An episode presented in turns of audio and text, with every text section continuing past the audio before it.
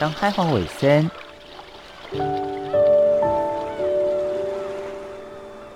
收在太平洋的北端，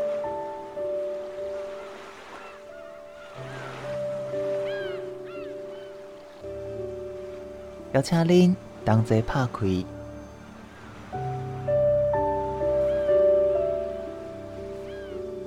世界的门。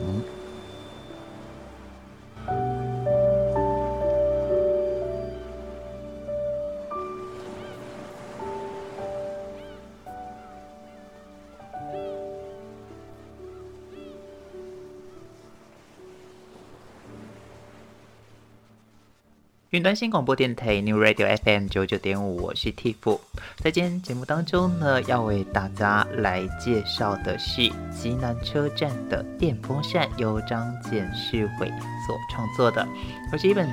作品集呢，也是屏东县作家作品集。出生于民国七十四年的张简世伟，不仅是小说说家，也是诗人，在铁道工作，同时也是一个孩子的父亲。曾经获得吴浊流文学奖、梁实秋文学奖、大武山文学奖、桃琼文学奖、黄溪文学奖、巨岛文学奖，还有台大文学奖以及高雄文学奖等等。在这一次的作品当中呢，他就以他自己工作的场域所发散出来的故事来跟大家分享。那么，在济南车站到底发生哪些有趣的事呢？我们首先请世伟跟所有听众朋友先打声招呼。各位好啊，大家晚安。天福你好，是世伟你好，世伟。我们从这一次看到你出版的作品当中，其实写的就是你自己的工作场域。那我想请教你，就是呃，很多人都会觉得小说里面是不是真的真有其事？你里面的故事跟情节内容都是你真的有遇过，还是你自己想象的呢？其实。其实说说是想象的跟真实，其实他们某方面界限在小说中是可以不用分那么清楚啊。就是，哎，就我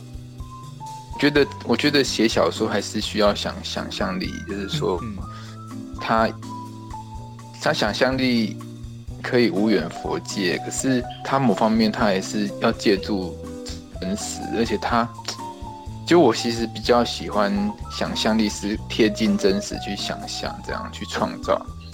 就尽量可以真实。我觉得真实其实比想象的部分还要重要。而且其实真实是一个创作的土壤。我们常看到某一些电影，它其实真人真事改编，可能就是编剧看到一个社会现象，看到社会新闻，然后从这边去发想，去帮这个故事背后没有说出来的骨架，去塑造另外一种。真实，而且有的时候，我记得以前我在上大学，老师说过，真实有可能比呃想象更荒谬、更不真实。我不知道你有没有听过这个说法？啊，对，其实我今天还听到一个想讲法，就是说，我们都以为那个连续剧啊，已经够狗血、够荒谬了，是其实现实中发生的事情，你可能更狗血、更。对，这是很有可能的事情。嗯哼，对。所以对于你来讲，因为你本身是哦读台文所，那也是算是跟文学相关。你觉得这是不是 也影响到了你现在用文字来作为生活当中情绪抒发的一个原因呢？嗯、呃。文字的方面，其实我是一个很迷恋文字的人啊。是说，对，像我这种人，不能想象，不能想象没有文学的的生活啊。所以，其实生活在，就算我做的不是文学的工作，也是多方面收集素材啊。你也是一直在到处看啊，就是把它转化成文字，就已经变成一种。生活方式了啦，对啊，你的生活其实很斜杠哎，因为我刚刚在一开始有介绍到，你目前是在极南车站服务，也就是我们的加路站。一般人对于铁路工作者，可能很难去把它跟我们说的文学的这个身份贯在一起。你觉得，呃，这样的工作对于你的写作来讲是一种养分，还是是另外一种限制呢？对，其实它其实你要说是限制或是养分，这多少都有一点。我也会，我也，我也，我也是很渴望去离开这个工作，然后到处去看看，到处去见识更辽阔的世界。嗯，可是某方面，每一个人都都是有他的限制存在啊，嗯、所以。我会尽量。所谓的限制是什么呢？可以跟大家分享吗？限，哎，这，呃，这个其实很好理解啦，就是说，每个人他都会，每个人他在生活中，他的每一个职业或是他生活的范围都是非常有限的。嗯嗯嗯。甚至我们可以说，一个人只要过了一个年纪以后，他他会感觉到生活有一种。会有一种困境，这是很真很真实的啦。就是以前那个，我记得那个以前我很喜欢一句话，就是那个马克吐温啊，就是写那个《汤姆历险记》。对，他就说，一个人的生活就是十五岁以前的生活，还有十五岁以后，你就是 你就是回忆十五岁以前的生活这样。对，你就要跟社会就是你就是对。我觉得家庭跟工作，或者是跟那个职场，好，可能就不太能够再玩这么单纯的做自己。嗯嗯，尤其铁路工作，就是它其实是一个，它其实不是一个很，它其实算是一种比较服务性的，要面对面对外面的乘客，外面的单位。它有点像公务员，它本身其实也是公务体系的一个单位。嗯嗯，对，就你不免会承受很多限制存在。嗯，不能够兼差。啊，我我是 对，而且他有时候你会甚至你会抗拒这个，把它当反抗这个体制，你也会有这种反有这种。所以，所以我本身一直觉得铁道铁道它是它铁道文学。如果有铁道文学这种东西的话，他可能写，他可能也不不一定真的了解铁路这个职业，因为铁路这个职业它本身，它本身并不是一个可以让人家自由发挥创造力的地方。它相对没有大家想象的那么浪漫，它是可能是制式的、按表超课的。那我们就说的几点几分要准点，其实都是一种高压。以及一种高张呃高强度张力，甚至我们说的身体劳动算的心灵劳动，对对对，它算是会。对，可是你必须，如果我是一个创作者的话，我我很早就明了，很很很早就有体验到，体验到你必须试着去。不是说转化你的环境，而是说你必须看到一些别人没有看到的地方，或是说你必须去感受，你必须转化你的身份，或是你必须敞开你的某种感官去感受到别的东西。就我来说，以细节来讲，我们在旅游的时候会觉得处处是惊喜。嗯，可能在哦车站的月台上看到的猫，或者是在月台车站。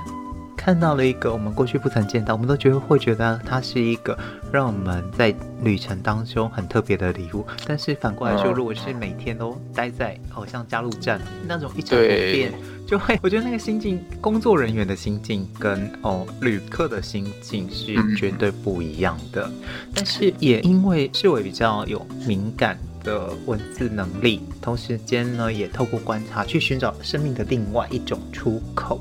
那么，在加路站这个小小的车站当中，又发生了哪一些事情，让世纬把它记录下来呢？我们休息一下，因为过后，我们再来跟世纬聊这个部分。云端新广播电台 New Radio FM 九九点五，我是 Tiff。在今天节目当中呢，为大家邀请到的是济南车站的电风扇作者张简世伟来跟我们分享。今天分享的不只是新书哦，还有包括他的创作过程跟他背后的呃想法。那其实呢，我在之前有读到一个你创作的介绍，是你在车站里其实并没有自己的一个专属的。办公空间，大家都会误以为说，哎，有一个办公空间，你其实是在车站的一个类似像鞋柜，或者是像一个哦置物柜上去书写出你的这些文字的。对，对我这个我很好奇，因为有时有些作家他就是要一个仪式感，他必须要在咖啡厅或者是呃窗明几净，他才会有灵感。但是我没有想过，一本书的创作是在这么困难的环境当中。来来来呈现，你可以跟大家分享一下这一个部分的？对，其实我，其实你，哎，是这个这个部分，我觉得是因为，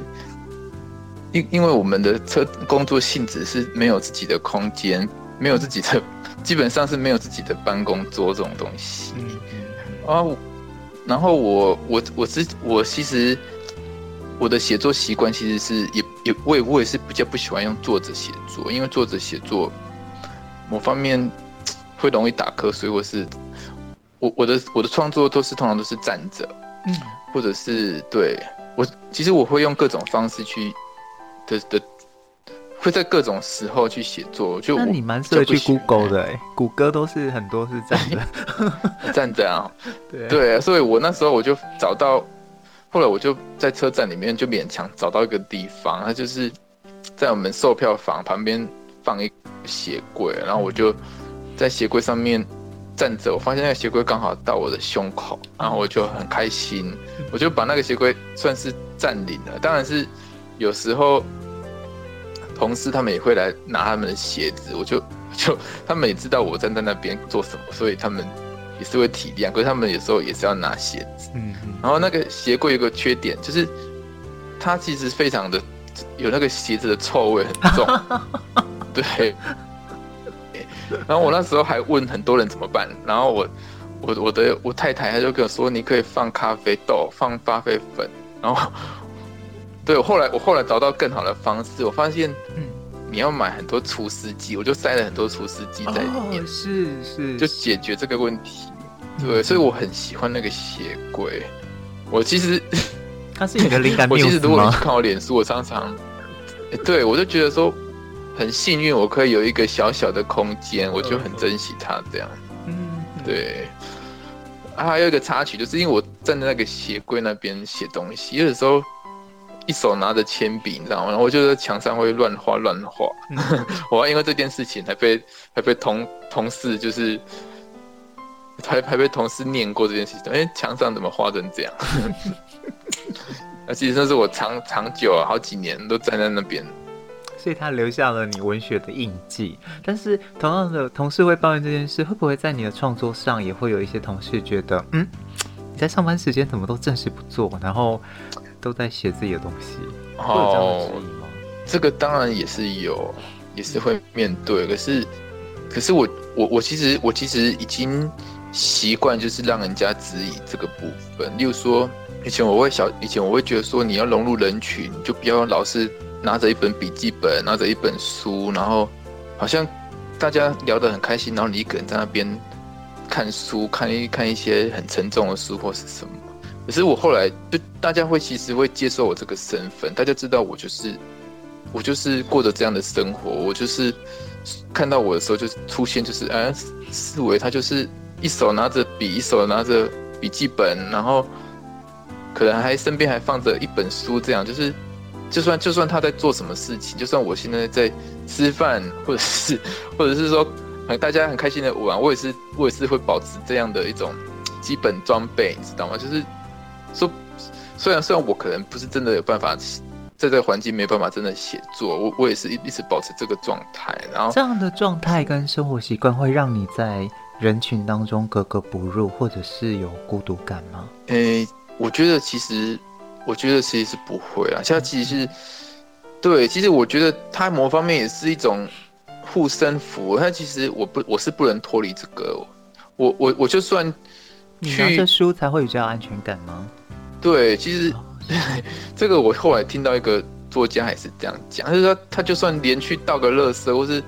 去提个水，他也是明明就是五分钟的路程，他也是硬要带一本书出门这样。嗯，就对这个这个除了。对，就是其实我也是需要很多人容忍我啦。其实我是很希望说，我表现我能表现出说，我拿这个东西并不是我我我不想跟大家融入在一起，而是我拿这个书是表示，我希望你们能接受我的这个身份，我的这种习惯，这样一个安全感吧。我觉得有听过有些人睡觉一定要有那个儿时的小被被，就算他已经变破布，但 是只是一小一小块。然后他还要这样摸摸摸摸，他才睡得着。这个这个也许都是一种心理的依赖跟依存。那文字对你来讲的话，是一个非常重要的一个依存的方式跟避风港。而在这样的过程当中，你也创造出了我们这一次所看到的极南车站的电风扇。那在这一次的故事，其实它是分篇章的，那每一个故事都不一样。我们先休息一下，因为过后我想要来跟你好好的讨论这些故事的内容。云南新广播电台 New Radio FM 九九点五，我是 Tiff，在今天节目当中呢，为大家邀请到的是张简世伟，带来他的新书《济南车站的电风扇》。我记得我前一阵子呢，有跟朋友借过阮光明的书，他介绍的是新竹的内湾线，然后还有在更早之前呢，我有看过日本。企鹅铁道，它是一本小说，然后也是一个蛮多小短篇的故事，都是在铁道。铁道好像就承载着我们的聚散离合，同时间有很多的事情是在这里发生，发生之后才延伸出去的，又是各种不一样的人生况味。我想请教你，你这次的作品当中，其实也是许多不一样的短篇小故事来组成，那。这些小说的故事里，哪一个让你印象最深刻呢？最深刻的，我觉得是其中大概有三篇，大概就是有一篇叫做《心中的蓝色岛屿》。这一篇其实它也是发生在铁路上的故事，可是它它是其实它是借由铁路这个移动的工具，而慢慢的回回忆一些。过去所发生的事情，这样这篇的话，我觉得他他其实是他的出发点，其实是有一次我在车站站在月台上，那时候我站在月台上，然后我就发现有一对夫妻，有一对夫妻，然后他们一站一坐上火车，我就透过那个那时候可能还是冬天，然后有点雾气这样，然后我就发现他们一上车，看到他们在车窗里面，然后他们就拿出一包药来，然后。他们就把那个药剥成一半这样，然后我想说，就那个那个那个画面，那时候有打动到我。就是有时候你一上车，你会很多人，然后你很难找到一个位置，然后你就可能找到一个位置，然后坐下来很开心，就是有一种安心的感觉。然后可是，那你的下一个步骤就是赶快拿出一包药袋，然后帮太太剥一半这样。啊，是是是，对。呃对这个画面，然后这个画面就是我小说的的一个开头了。然后他就是，他就是一个主角回忆他所遇到的这两个人的故事。某方面，它也是一个铁道的故事，可是它并不是说去介绍火车或是什么车站，而是它就是一个画面触动的一个感觉去衍生出来的这样。其实不瞒你说，我最喜欢的铁道文学《芥川龙之介的橘子》。哦，对对对，那个。有有有，那个很棒。对，芥川龙之介的橘子，我，简单跟大家说，就是芥川龙之介用第一人称，他说他坐上三等火车，然后对面就一个穿的很脏的女孩，然后还流着鼻涕，看起来就这样想象那种，就是让你觉得俗不可耐的。那那一天又很冷，但是这位小女孩呢，好像就是不懂礼貌一样。窗子打开，一直不关，让他觉得好冷好冷，他就更讨厌这小女孩。但是她介于她一个绅士的身份，所以他也不好发作。然后没想到呢，车开出去没多久，这小女孩突然站起来，然后对着窗外挥手。啊，原来是她的两个弟弟来跟她送别。然后这小女孩呢，是大概国中的年纪。她其实是就是等着她两个弟弟，然后再把她怀中的橘子通通撒出去给她的弟弟，然后再那样坐回来，再把门关起来的时候，她突然觉得前面的小女孩发出圣洁的光芒，觉得她很可爱，这也不是那种邋遢的乡下女孩，跟让人厌恶的那种没有读过书的，我们说的那种俗气的、没有知识的下层分子。对，天府，天府这点就是说出了我的感觉啊，就是说，其实铁路文学它并不是说是是跟铁路的结构或是历史有关系，而是一个。而是你在铁路很容易遇到一些意象，遇到一些画面，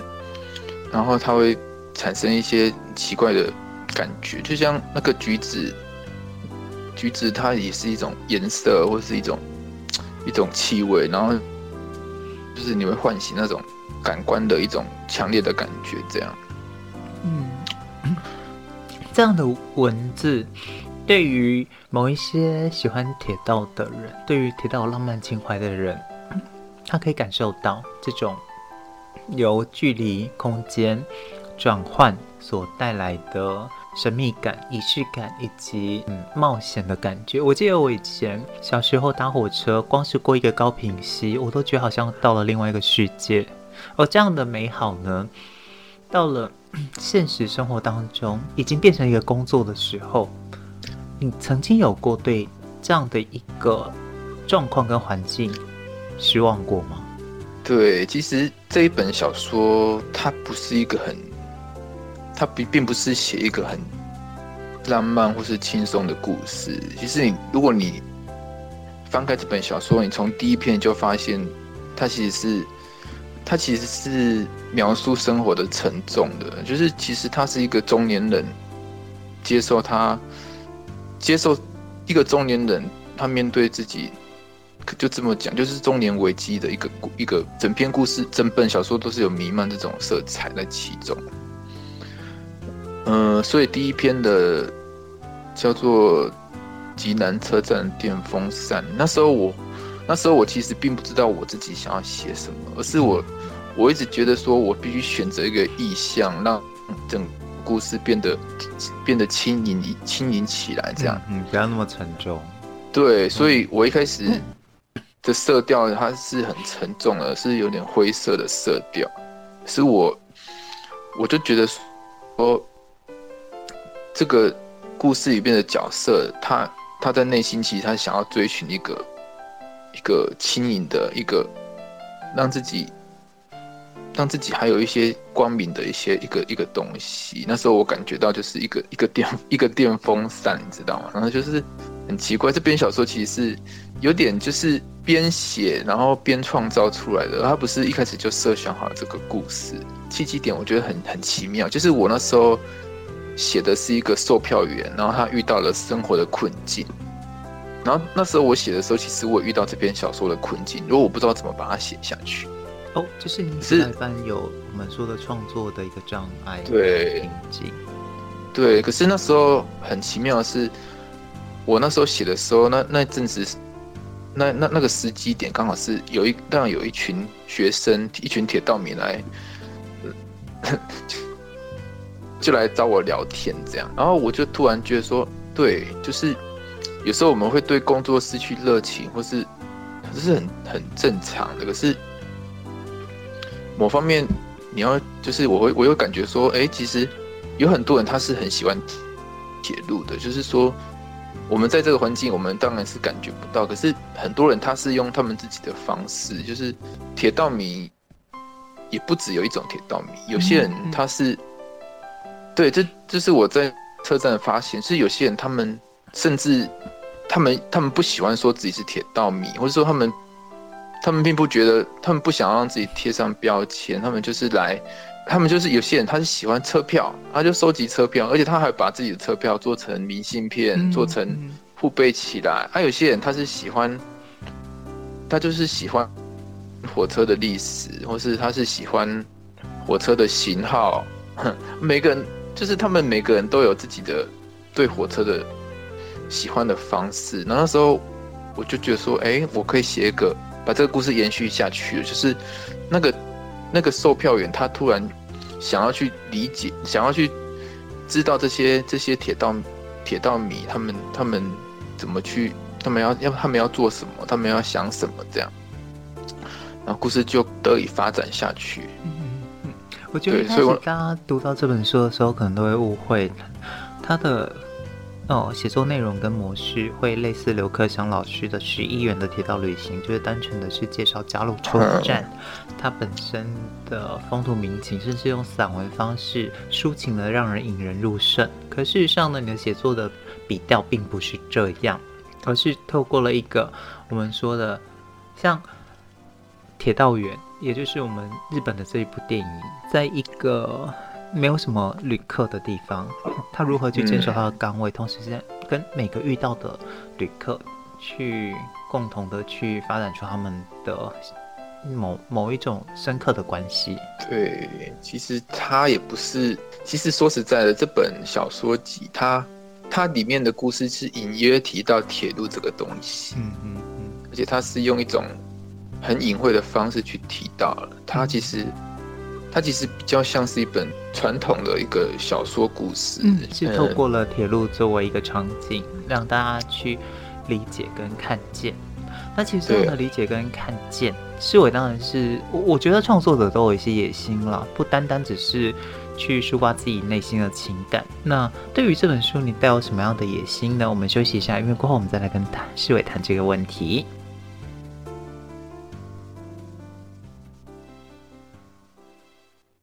云南新广播电台 New Radio FM 九九点五，我是 Tiff。铁路的空间或者是车站的空间，它其实是一个 non-place。那 non-place 这一个想法呢，是出自于人类学者马克欧杰。他认为这个是一个过渡空间，不是最终目的，只会经过，但不会长久居于此的地方。所以它很难的去发展那种。比较长的关系，甚至是属于有意义地方性的关系，而车站呢，刚好也是这样的一个空间的形式。大家匆匆的都是过客，除非是每天搭乘的居民，但是即便是居民，你也只能服务他那三到五分钟。所以车站的空间，对于我们说的这一种地方性的延伸，或者是人跟人之间情感的延伸，就需要透过。站员，或者是哦彼此之间有更多的默契的连接。我很想知道说，这一次的这一个作品当中，我们看到很多故事，但其实都是主角在观察旅客的生命，甚至是猜想跟臆测。而那背后呢，又是您在帮我们把那骨肉补回来。如果真的单纯，你只是一个站员，对于一个站员来讲，有可能去活出一个。不被拘束的人生，而且也能够活得这么精彩吗？对，这个问题其实是蛮尖锐的，就是因为我们在这个环境里面就看到太多太多老老前辈或是新一代的人，他们都是对自己的环境保持着某种抗拒，甚至有些有点有点有点敌意在其中。必须在这个环境里面，你要你要认你要一直保持着热忱，那是。但是基本上它是，它是比较不容易的这样。我问题的尖锐是来自于现在很多的外界对于台铁，就是您服务的单位，有一些不一样的想法。包括最近我们看到很多的新闻，其实对于您的工作的单位都是非常不友善的。这是第一个。那第二个呢？我们看见的是过去哦，也许这些。同事们工作是可以互相理、互相理解、互相体谅，但是在新的制度跟我们说的现在新的期整个社会的期望之下，感觉上好像您工作的环境是弥漫着一股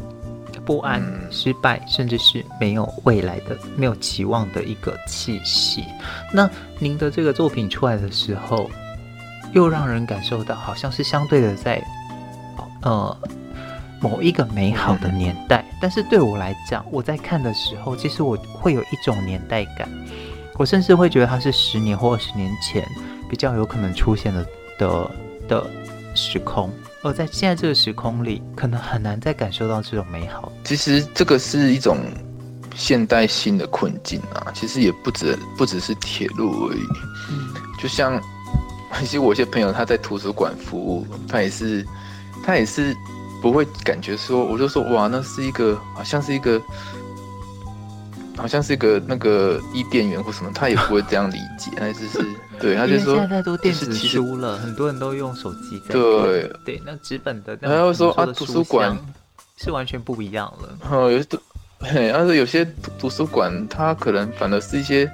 一些乡下人，然后来就是那边吹冷气，吹就是让他造成他们的困扰，对。对，然后小朋友是去用电脑打电动、打游戏，对，所以。所以有时候，一个作家、一个小说家，他在生存在这个时代，他真的是有些为难。就是说他，他他可能写出一个故事，写得很很美，或是可是脱节跟社会脱节了吗？对，他会大家会说你 你是一个你你这样写美的东西，可是这种东西根本可能不存在或什么。可是我我其实想要说的就是说，小说家他。他感受到的不不只是这个现实，就是就是你说他是二十年前或十年前，也也不能说不不对。这我我我的理解，它比较像是一个一个介于真实跟跟虚构之间的一个空间。就我自己的感受是，并并不是只是针对车站，而是我我个人的感受是说，这个时代的这个时代或是这个社会的氛围是很破碎的，很。有一些某某方面来说是有一些冷漠的，就是人跟人之间是有有隔阂的，而且不只是人跟人之间，人跟物之间也是一样。写作对我而言，就是你必须用一种方式去把他们这些这些冷漠啊，这些隔阂东西，用某种方式把它连接起来。对于我自己来说，我在阅读你的文章的时候，一开始的确就会我跟你说的，我觉得好像是现在不可能发生，是十年前或十年前才有可能的感动。但是后来我再转念一想，嗯，这不就是一个提醒吗？如果我们把我们现在的状况，同样的人，他为什么不能够活得像十年前、二十年前，对于周遭的事物有这么强烈的感知。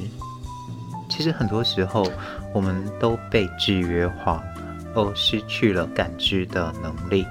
如果我们放下手机，再重新的去观察这些生活当中的细微，你会发现，其实你还是可以回到，因为情感在百年前的爱，跟千年后的爱。它是同样一种非常纯度高的一种质感的高品质的一种情绪，那也就是为什么我们可以，即便到现在都能够对早期的诗经作品有这么大的强烈感触。那同样的，就是因为它某种程度上是延续到我们现在同样的情感的震波。其实，对一个小说家或是对一个创作者而已，他他不能。他不能局限于一个时代，或是他也不能局限于一个看法。嗯，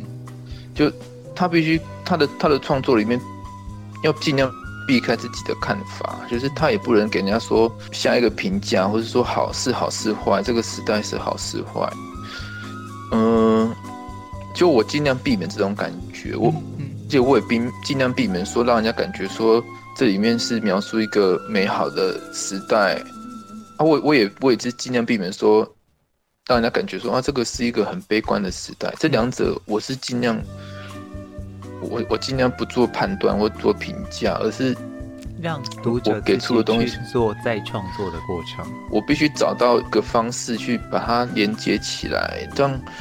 让让它成为一个故事。这个故事当然是有些勉强的，就是其实我们这个年代每个故事它都有一些勉强的地方。嗯。那、啊、你这是这个就是考验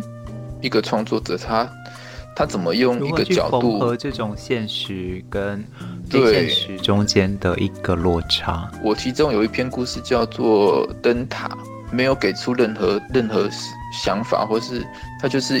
一个行动一个动作中途就停止了。其实。我我觉得就是这样，就是说，在这个环境、这个时代里面，有时候我们是真的很难再像以前的传统小说那样的写出一个完整的故事。其实现在有人读小说，他要么就是读一些侦探小说，对，我就觉得有一些东西是说，你要读一个爱情小说、侦探小说、恐怖小说，多。现在是他觉得那个才是小说或者是手机当中，对，哦，就是大家会想要，嗯，对，而且大家会知道那个是虚构，大家就是大家会享受那个那个虚构。可是如果你写的是一个纯正的小说，然后你说它是真实的生活，大家会觉得说你是一种欺骗，因为大家说。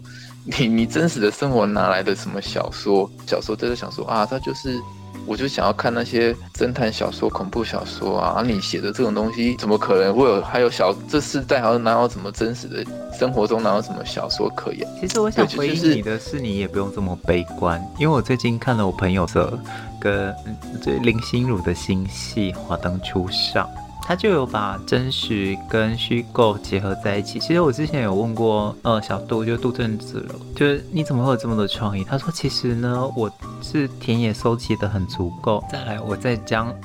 有可能发生的事，因为毕竟情感就是在现实生活当中一定会有的，把它们编织在一起，重新的放在我设定的时代，那就会发生不一样的嗯化学变化。我不是，我也不是说反对或是悲观，而是我我我喜欢感，我喜喜欢让这个作品它有一个张力，就是说他他理解他理解自己自己的处境，他他一方面他写的是一个浪漫的故事，可是他方面他知道他知道真实世界的存在，他他会有一种张力在里面，他本身也他本身也是有在抗拒说，他本身会知道他要他要抗拒说他要避免他成为一个虚假的东西。嗯，所以在这一个极南车站的电风扇里，有真实也有抗拒，那么当然也有虚假，真真实实让你看见的，不是像刘克襄老师，是属于 游记当中那一种美好十一元的车站，到不了的车站，而是透过了这样的一个场域空间，比较像是我刚刚说的哦。企鹅铁道那种日本的用铁路这样的一个场景空间的场景，再去衍生出不一样的故事。好的，那我们想把握最后一点时间，再请世伟好好来帮我们介绍这一本书。我我希望大家读它的时候不要预设立场，而是其实写这本小说的时候，我那时候。我的小孩啊，他很着迷那个哆啦 A 梦的漫画，这样我就觉得哆啦 A 梦的漫画其实它每一篇都是一个比较简单的一个短篇故事。那时候我就觉得哇，这样有一本小说集，然后很像随时打开，然后就进入其中，进入到一个世界里面。这样一个加禄车站，它是一个小车站，能够发生的事绝对不会像台北，或者是像我们说的一等站有来来去去的旅客。但是也由于这样的一个小车站。他每天遇见的旅客数量的确是相对少，那么站员才能够花更多的时间来专注看见他们身上那些细微的不同。难得到我们全台湾最难的车站，在这个地方发生的故事，带给你什么样的感动？写小说或创作，它本身是件蛮孤独的事情。有时候我书写完以后，我会想说，会有人读这些故事吗？这样，我有时候会有一些骄傲，就说啊，我写出了一个就是我原创的故事，我觉得自己很了不起，然后甚至有可能拍成电影哦。对，可是我是不这么想，而是我想的是说，大家会理解说，哎，这这个是很不容易的事情。这篇故事，它它有描述出我我心中的想法，我说我就觉得说，哎，自己是一个小小的天才，这样，然后。就是这种，可是这种这种自傲，它伴随的很快就伴随着另外一种，就是自卑，就是说你自己写这些，对，就是真的是这样吗？你会不会你会不会陷入自己的一个小世界、孤独世界里面？对，所以他，所以其实这本书里面其实也是某方面也是弥漫的这种，一方面自满，一方面又自卑，这是这是一个艺术家的一个处境。可是我到头来，我最想要表达的是，我是相信文学的。我相信我的创作，我的生活，它可能起起落落，可能是在做一些无谓的尝试。可是我还是觉得说，这一切是有成果的，仅仅是收集成一本小小的小说集。文字陪伴了世纬，也温暖了世纬，也因为有文字，世纬找到了自己发声的力量。在这个过程当中，嗯，不禁也让我们想到，其实很多人呢，对于自己的情绪并没有办法很好的抒发，但是很高兴是我有。文字这样的一个好朋友，让自己呢可以在怀疑自己的时候，还能够找到自己的方向。这本新书叫做《吉兰车站的电风扇》，前面呢都有一些彩图。它里面的十一篇小说呢，大家要有耐心的读，因为可能第一篇不是你的口味，可是可能到某一篇你会喜欢上它。它其实十一篇的风格不尽相同，这样。其实就像阿甘的巧克力，人生当中你永远不知道你会吃到什么样味道的巧克力。重点是你感受过了，你也理解过了，而这个过程当中，不要忘记我们是有选择权的，没有选择权才是人生最悲哀的事。那么感谢世伟。今天跟大家的分享，未来还有时间的话，我也会想请世伟好好的来帮我们带路、加路，看加路周边有什么我们遗忘的，以及没有真的感受过的美好风貌。谢谢世伟，谢谢 Tiff。